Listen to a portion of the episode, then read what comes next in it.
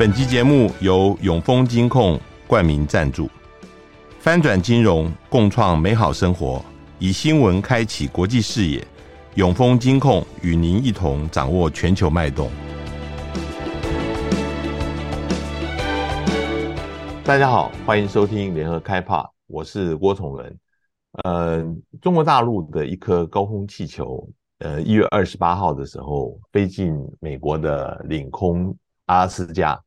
那这个事情，呃，在拜登政府观察多多日以后啊，呃，看到这个气球从加拿大一直到蒙塔纳州啊，呃，最后在国内的批评跟压力之下，呃，把它击落了。那这件事情不仅让呃原原定五号国务卿布林肯要访问中国大陆延期，而且让呃两国的关系陷入空前的紧张。我们今天呃邀请到澳洲国立大学的宋文迪先生跟我们来谈呃这个事情的始末，还有它的后续影响。呃，文迪你好，哎，郭大哥好。呃呃，文迪想想，我想跟呃先请教啊，就是说。首先，那个这个事情被发现了以后，大陆方面坚持它这个是属于民用气象研究的一个设备，因为不可抗力的关系进入美国，这纯属意外。为什么？呃，美国方面坚持说中方这个说明不可信？那我另外的问题就是说，如果真的是一个间谍的一个气球的话。现在已经有呃有卫星有高空侦察机，为什么中方还要用这种方法来呃侦察美国的相关的军情？啊、很荣幸这个有有被有机会上这个节目，然后接受郭大哥这个肯定是非常精彩的这种问题啊，我想也会启发我还有观听众朋友很多思路。我想就您的问题。首先，可能其实我自己也本来也会好奇，为什么会用呃所谓的间谍气球的方式来做资讯采集？在这个已经人类上月球已经五六十年的年代，那后来我的了解是，气球作为情报搜集功能的话，它好像有它的一些卫星不能完全取代的功能在。那一个可能是它的高度运作的高度，然后第二个是它在行进的速度，高度跟速度这两点。因为卫星它们如果要环绕地球的话，它其实速度会相对快，所以说它在就好像我们如果在坐车的时候去拍风景的相片一样，速度快的时候，你的相片的清晰度，你得到的影像清晰度就会稍微打折扣。然后同样的道理呢，气球运作的高度是明显低于外太空的呃间谍卫星的，所以说他们能照的影像。画质，它画素可能也都会相对比较高。这方面来讲，也就是它的一个可能比较，嗯，依然有呃间谍气球存在的，在情报采集上的一些不可替代性的理由。嗯，嗯，那这个是功能面。那当然，如果回到您在上一个问题，就是美国为什么不相信？呃，后来我们去了解，其实。呃，这个所谓间谍汽油这个现象，好像也不是完全的那么的新，包含五角大厦就会有很多的呃不具名的官员出来表态说，其实这个现象以前包含在川普政府年代啊，也其实有大量的存在过。那只是说不一定每次发生啊这种任务的时候都会被公开的曝光出来。嗯嗯，那我想当然，那为什么是这个时候曝光出来，可能 就是大家一个疑问。呃呃，你刚刚也提到，就是说，其实这个也不是第一次啊，之前也发生过。那我们也看到有些报道说，美国军方的第一个反应啊，并不认为这是一个似乎是一个问题，但是因为这个蒙塔纳州的他们地方的那个媒体先发布了这个消息啊，然后嗯。拜登这边担心这个，呃，后来很多媒体会跟进，然后呃也会遇到国会的质问跟批评啊，呃，是不是因为这样子，整个事情才呃爆发开来了？是，呃，我觉得这当然是一个可能性，就是内在的压力，特别是呃，当政府是所谓的 divided government，就是不同政党分别只有行政权跟立法权的年代。嗯嗯那如果这是可能性一吧，就是可能担心在内政层次上，特别是反对党这边的压力，这一块，我们去看呃，美国国务院的发言人 Net Price，他在呃，应该是二月三号还是二号晚上，我忘记了啊。呃嗯、他在回复为什么克林布林肯要延缓访华之行的时候，就有提到说，嗯嗯嗯、这个决定之所以达成，是有跟一是相关的政府部门，然后逗号以及和呃美国国会。逗号，嗯嗯嗯，呃，交谈完之后才做这个决定的。嗯，那我在做，如果纯粹就文本分析，我就会觉得说，好像他觉得国会的意见是很重大的一个因素。那国会当然现在是反对党，就是共和党的天下，所以这一块有可能代表说，呃，拜登可能在这个年代对于反对党的压力是更敏感的，也就是为什么以前可以低调。处理的东西，现在觉得说还是不如就是 preempt，不如在选择在他觉得他有利的时间点来把它引爆。我们看到整个美国的呃朝野还有美国的媒体，对于这一次气球的事情，其实反应是蛮强烈的啊。那呃，这个是不是因为美国从来它的领土跟领空哦，呃？在过去的几次战争，第一次世界大战、第二次战争，从来没有被敌人呃进犯过。那所以呃，美国人对这个事情是特别的敏感。那我想你是从澳洲呃出来，澳洲其实在过去的几次冲突里面，也基本上除了二次世界大战的时候，呃，北部呃一小块地方曾经日本曾经进犯过，其实。呃，基本上，呃，对于这样子敌人到了你的家门口，甚至在你的领空，是一个很敏感的一件事情，是不是？我们可以用这样子来理解美国，呃，他的媒体跟一般大众对于这个事情这么在意的一个原因？呃，这个当然会是原因之一，我觉得。嗯、那、嗯、呃，毕竟上一次美国领空被明确。明确的被所谓的别党敌国吧，就是相对于有敌对关系的势力侵犯，其实是九幺幺嘛，二零零一年的时候的恐怖攻击，嗯嗯，所以说呢，对他们是一个肯定是心里的一个是火大的一个一个烙印在那边，嗯嗯，嗯，那。往前一点来讲，我觉得他们，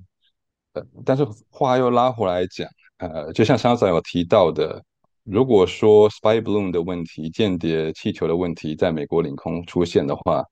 呃，这也不是第一次，但这是第一次被当做一个 big deal、一个大问题来处理的情况。所以说，它的与其说有呃不完全友好势力的军潜在军事资产出现在己方的领空是个大问题，不如说当这个事情发生并且得到 visibility 得到关注度的时候。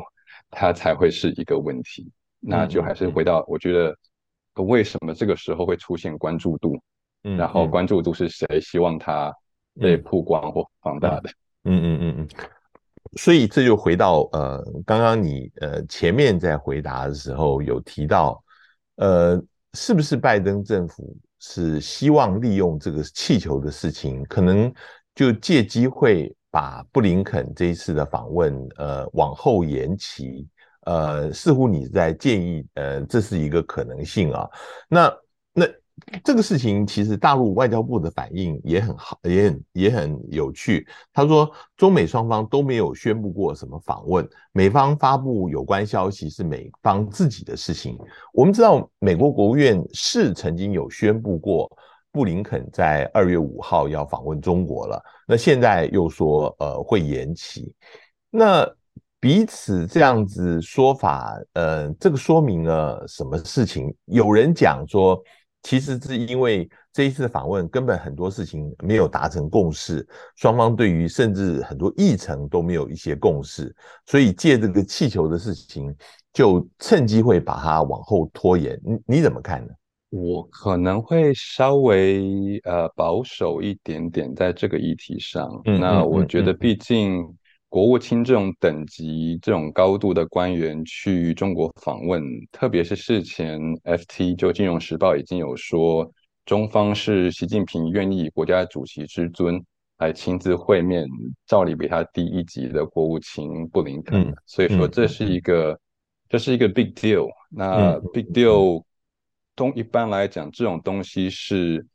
礼仪性外交，也就是说，事情有没有谈拢，议程有没有搞定，然后有没有达成什么协议，这个是比他们更低一到两级的所谓的 working level official 处理的问题。是是是，他们当面见的时候，其实就是营造一个相对正面的一个画面感出来，来导致呃一个相对友好的氛围，让下面的。呃，外交官和其他相关部门官员们，他们可以有多一点点政治安全感，嗯嗯嗯，相对建设性的处理彼此关系吧。嗯，那在这边，所以说，我觉得议程有没有达到特别好的一致性，我倒觉得不会是会不会要延缓这次会面的的主要考量。那特别是我自己在美国政府一些朋友事前也有在沟通这个问题，那他们。本来也跟我说蛮有趣，他们本来是一月底二月初这段时间有一些是台美政府两边的一些嗯一些合作，本来要用比较高调的方式来公布的，嗯、但是后来他们有接到国务院方面的一些沟通来一些 communication、嗯、来建议说，不要在这个布林肯访华之行快要发生的时候去。额外生去节外生枝，额外造成一些负面的因素。嗯嗯，嗯，所以如果按照这些消息来看的话，美国本来至少国务院体系是有希望这个可以成型的。那嗯，是不是不管是国防部或者是或者是共和党或其他方面制造新的压力，导致最后不得不用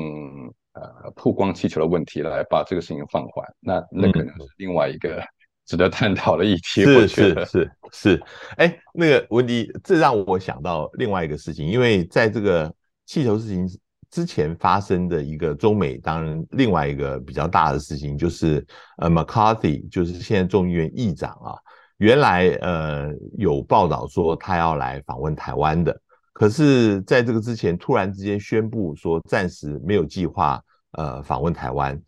呃，照你刚刚所说的。现在宣布不访问台湾，是是不是因为白宫不希望在布林肯访问呃北京之前节外生枝呢？那如果是这样子的话，这个是不是呃让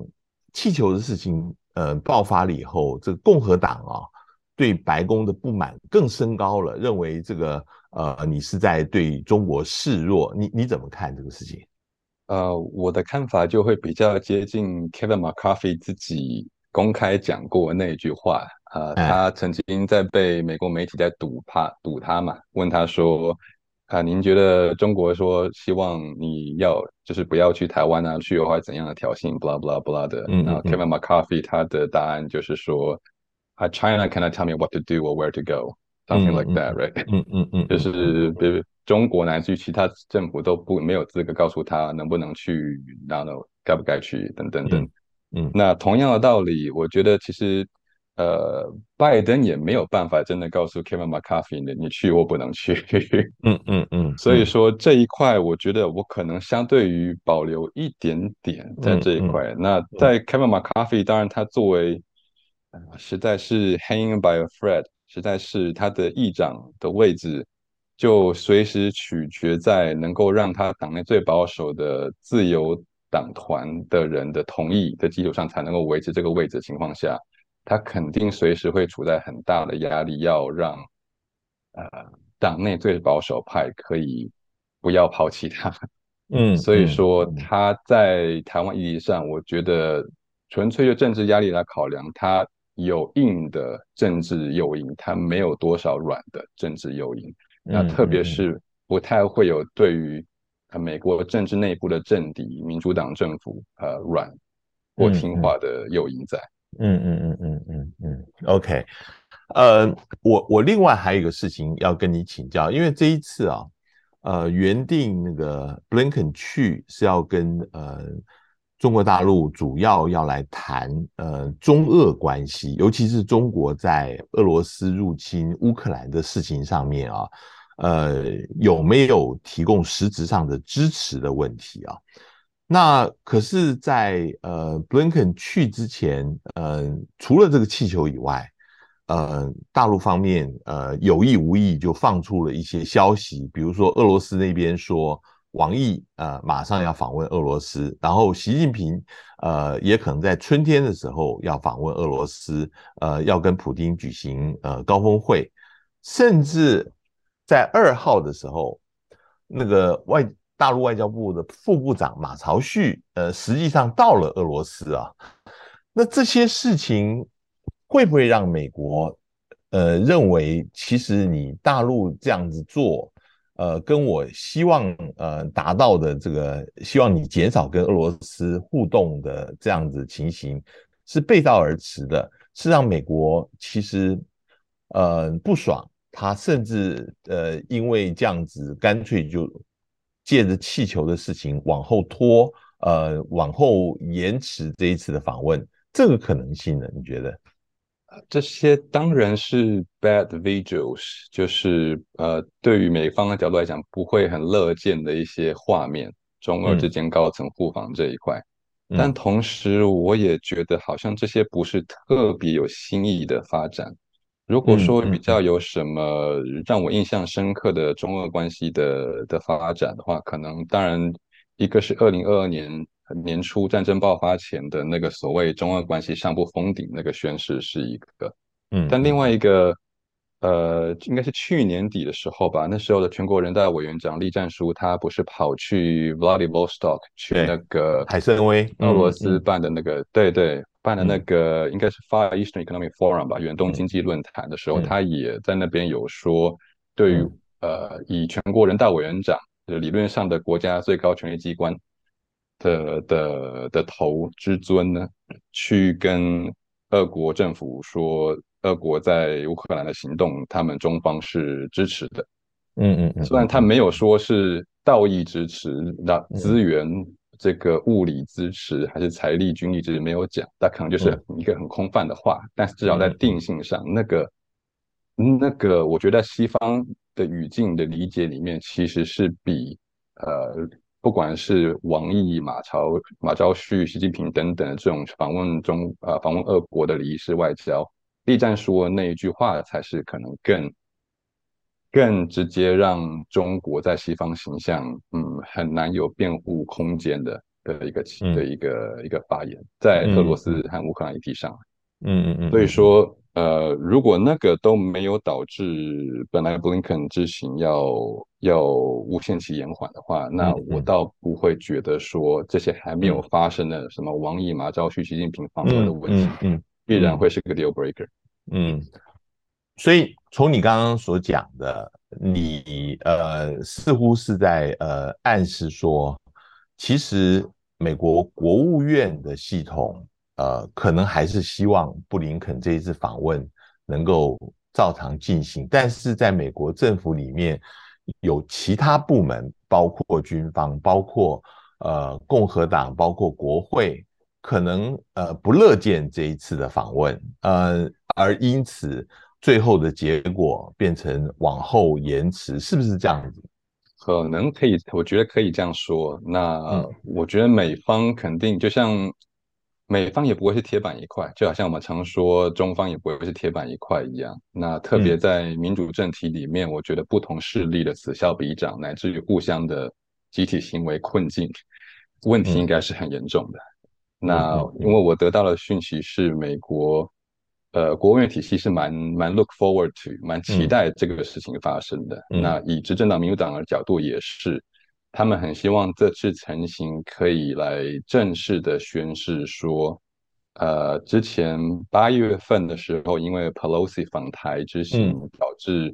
呃被终止的美中之间的气候变迁问题的对话机制可以常态性的恢复。嗯，这个如果可以成真的话，对民主党的选民，特别是偏左派的选民而言，是一个很大的、很大的一个。一个一个利多吧，应该可以这样讲，在选举议题上，嗯，所以说这次落空，我觉得不会是民主党政府很乐见的一个情况，嗯，那所以那样子原因，我就会倾向往美国政界里面的民主党政府主导的，还有国务院之外的地方去找原因，嗯嗯，呃，同样的在大陆这一边，是不是同样的也是不是铁板一块？尤其是呃，我们知道常常外交部呃对于军方要做什么事情，往往完全也是蒙在鼓里面，完全不知道的啊。所以呃，我们看到大陆的第一反应其实是呃对于。这个高空气球事情表示遗憾，呃，我很少看到大陆呃第一时间就表示退一步的这个这个想法。你觉得三号晚上王毅跟布林肯通电话，双方在沟通这个事情，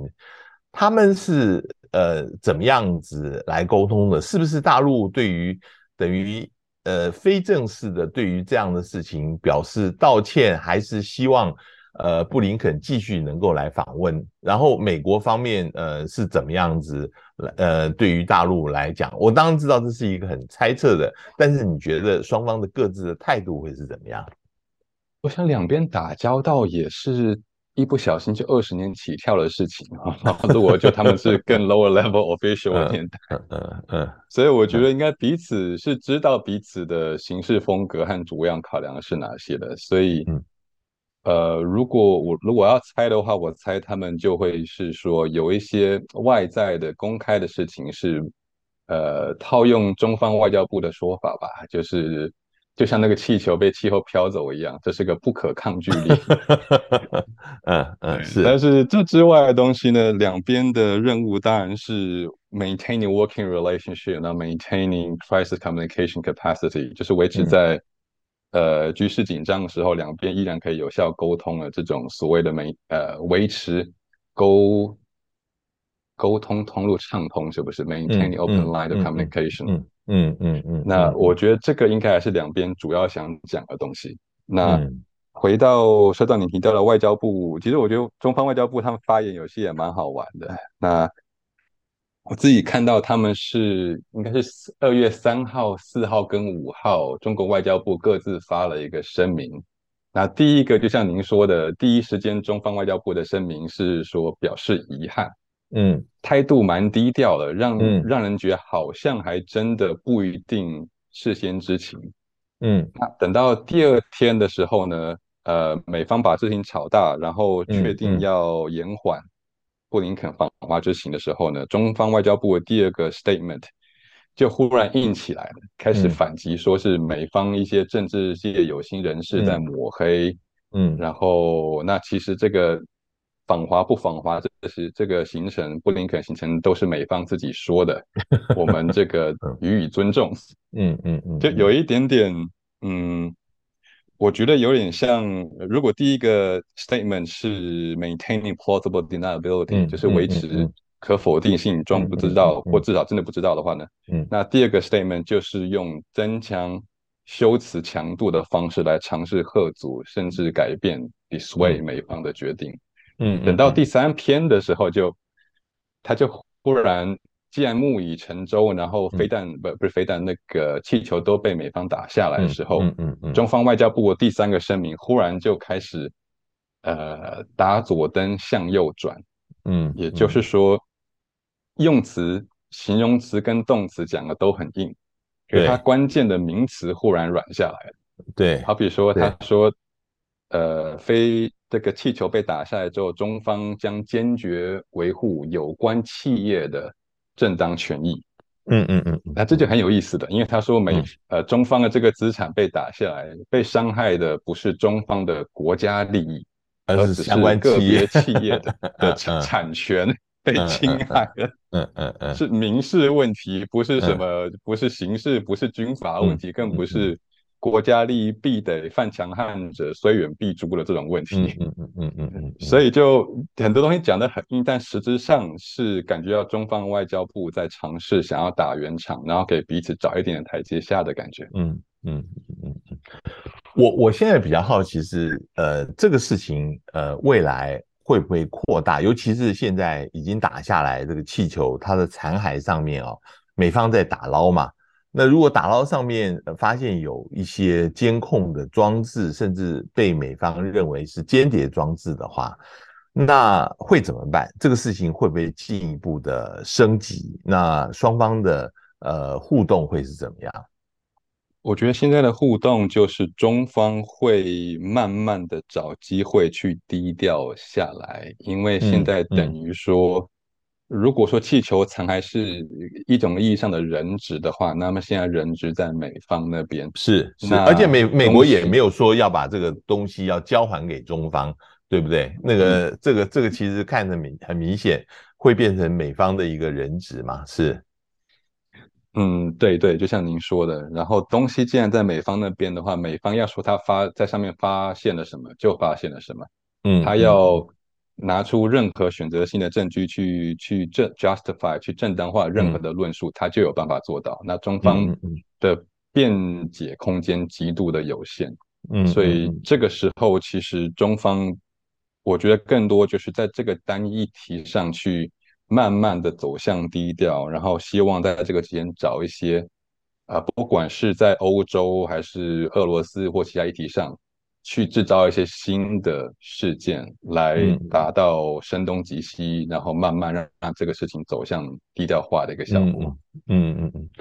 我看到呃大陆的舆论啊，尤其是呃就是在网络上面，其实这一次。很特别的，就是并不像过去呃美中之间的冲突一样，会有很多人在煽风点火，甚至做一些很夸张的发言，甚至呃，我觉得大陆方面可能会有某个程度的控制。就像你刚刚说的，外交部的这几个声明以后啊，留言的人很多，但是你根本点不进去，呃，看到留言，留言则数据说有一千三百多则啊。但是，呃，你没有办法，呃，看得到，也就是说，这个他把它控制在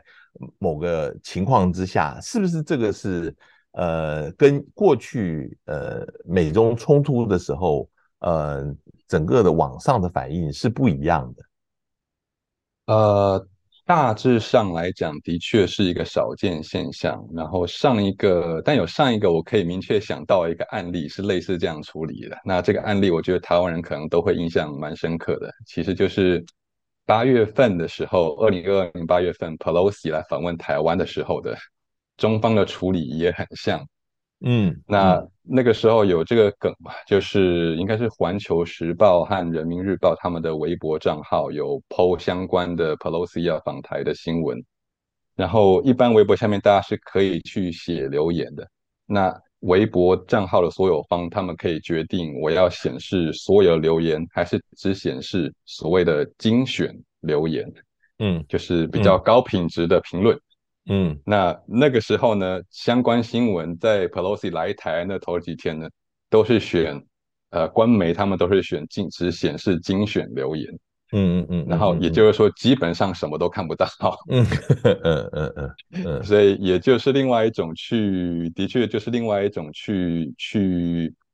呃，降温。选择性的，嗯，对，只不要让那些可能太过战狼式的网络民意去。去大量出现，然后再去改变舆论上的 Overton window，导致这个问题增加更多中方需要强硬回应的这个群众压力。是，所以呃，Pelosi 那次是这一次是这样处理，那这一次在气球问题上，中方他们在网络上管理上，看来也是这样的一个方式来做。嗯、这个事情倒让我想到最近，嗯，有另外一个情况，其实是蛮 working across purpose，就是另外一个让。这个中方外交部想要在间谍间谍气球上低调化的处理的努力，有可能会被被削弱，甚至出现反作用。另外一个操作，嗯，那就是呃，最近中国在呃大陆，他们电影院在春节档上了最夯的这个片，叫《满江红》了。嗯嗯，那就是岳飞。这个中国史上数一数二爱国这个英雄岳飞，他的他他的那个诗《满江红》去 inspire 的一个、嗯、一个电影，当然本身是喜剧电影，嗯、但是好像中宣部觉得爱国英雄的故事应该要被更认真、更严肃一点来来对待，所以说在最近这一阵子，我们常常看到微博上有非常非常多。呃，大陆的群众在电影院看完电影后，忽然站起来，背诵高声朗 诵，对 然后大家就爱鼓掌，然后就一副就是爱国热血沸腾的感觉。那那我倒觉得说这东西在延烧，延烧到今天，我都还看很很多很多的微博 video 都在搞这个东西。我我有点好奇，这个会不会如果真的被烧起来的话，会不会对气球问题倒是有点影响？嗯，我我。这个这个其实我笑了，不好意思，没有没有，我我我觉得，因为大陆还有另外一个呃，在春节上档的电影就是《流浪地球二》啊，很多人讲这个是《流浪气球》，呃，这个也是另外一种。不过不过再回过头来，你觉得现在布林肯的访问现在是往后推延了？那这个表示他会无限期的推延吗？还是说，呃，其实到某个程度，其实美方也想要？还是会恢复，然后中方的态度是不是也想要恢复？这个时间会有多长？有人估计说，呃，甚至有可能会到麦卡锡访问台湾以后才会恢复。你怎么看呢？啊、美方他们的讲法，我觉得倒还蛮蛮像中方去年在 Pelosi 玩的做法，就是很多东西中方说。中方不是取消美中各种对话，而是说暂时终止，就 suspend，、嗯、而不是 cancel。嗯，嗯那所以现在美方也做类似的操作。他说布林肯的中国行不不一定是 cancel，但肯定是 postpone，就未必取消，但肯定延后。那延后到什么时候呢？按照美国国务院发言人的说法是说，等到呃相关的有利条件重新浮现的时候。嗯嗯，那有利条件浮现是什么时候？就还是很像中方的词汇方式，也就是说，当另外一方有积极释出良好氛围，伸伸出橄榄枝来重新修补互动的政治基础的时候，嗯，也就是说，希望中锋你先来一点利多了，对对，这样子我才好顺着顺着下播，对，所以这样听起来，美方的态度就是我不是很急，那不是很急，那。只要 Kevin McCarthy 真的是按照在传的，在春季的时候准备来台湾，嗯，做访问，嗯、然后巩固从 Gingrich、Pelosi 到 McCarthy 的这种议长可以访问台湾这个前提之后，嗯嗯，嗯，呃，只要这个事发生，那我觉得美方国务院系统更希望会让 Blinken 是等到 McCarthy 来过之后，嗯嗯嗯，嗯，嗯，啊，来过台湾之后再去做这一个修补，以一个。也就是说，当 McCarthy 的相对于呃提高紧张的一个 visual 一个画面出现之后，再用下一个 Blinken 访华这种比较呃两中美和缓的画面去压过去，这个印象去 overwrite。嗯嗯嗯。那既然这样，那可能大家就要有的等。嗯，所以相对来讲，呃，美国方是现在觉得说他可以等，那相对来讲，是不是中方？会不会觉得他有时间上的压力？会不会他呃会觉得中美关系的稳定对他来讲，呃的急迫性会比较高一些？你觉得？我觉得这是一个 yes and no 的的可的一个答案，嗯、就是中方可，嗯、我觉得他们已经明确知道说美中关系要恢复到以前可能像 Clinton 年代或者是九幺幺后的中美关系已经不太容易。嗯，所以说他们的目的其实只是把它从很坏修补到中间，中间偏坏这个水平就够了。嗯，所以说布林肯去访问与否呢，也不会让他从不太好变到好。嗯，所以这方面我觉得他期望值控管是有做到的。所以说中方肯定他也会说，呃，美中关系如果弄得好。固然是好事，因为这会让西方其他的国家，欧洲、纽澳、日本等等，在跟中国修复外交的时候呢，更没有心理压力。但是如果说美中关系的修补需要中方付出大量的政治代价的话，那这个是他们不愿意付的东西。嗯，所以说中方也会慢慢摆出姿态说，嗯，OK，那就来比谁有耐心。嗯、那这个时候。呃，他就会说，啊，他不会用这个修辞，但他会说，呃，像李安友教授常讲，authoritarian resiliency，威权政体的韧性，嗯、他这方面就不会跟你比威权比民主的韧性，而会说他的政治稳定度的长长性，嗯、可能、嗯、可能拿这个来跟你比。嗯，我我最后想问的就是，有人有人这样说了，说。呃，自从去年十一月巴厘岛这个高峰会以后啊，好像中美双方建立起了一些互信，但这个互信其实是蛮薄弱的，就像这个气球一样，一戳可能就破了。呃，你会同意这样子的一个说法吗？这个互信其实，呃，其实现在看起来，呃，根本不是一个呃有坚实的地基的，反而是一个非常微弱的一个情况。这个互信当然是在看你用哪个标准看。那如果我觉得用朋友之间的标准来看的话，肯定互信是非常薄弱的。嗯，呃，好比说，如果是美国跟澳洲之间发生一个哪一边的气球，飘到对方的国家领空去，不管是有意或无意，大家都不会特别当一个大问题来处理。嗯嗯。嗯，但是所以说，不可能用朋友的标准来判断、来 judge 这个，来给他们的互信打分。但如果是以战略竞争者，嗯、甚至接近准冷战的标准来判断他们互信的话，嗯嗯、那我觉得他们互信还是及格的。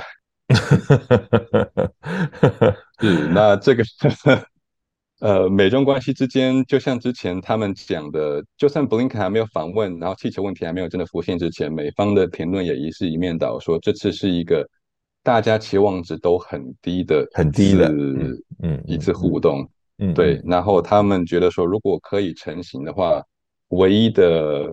唯一的拿历史的历史的例子来比的话，如果布林肯访华可以成型，它的效果可能就是像。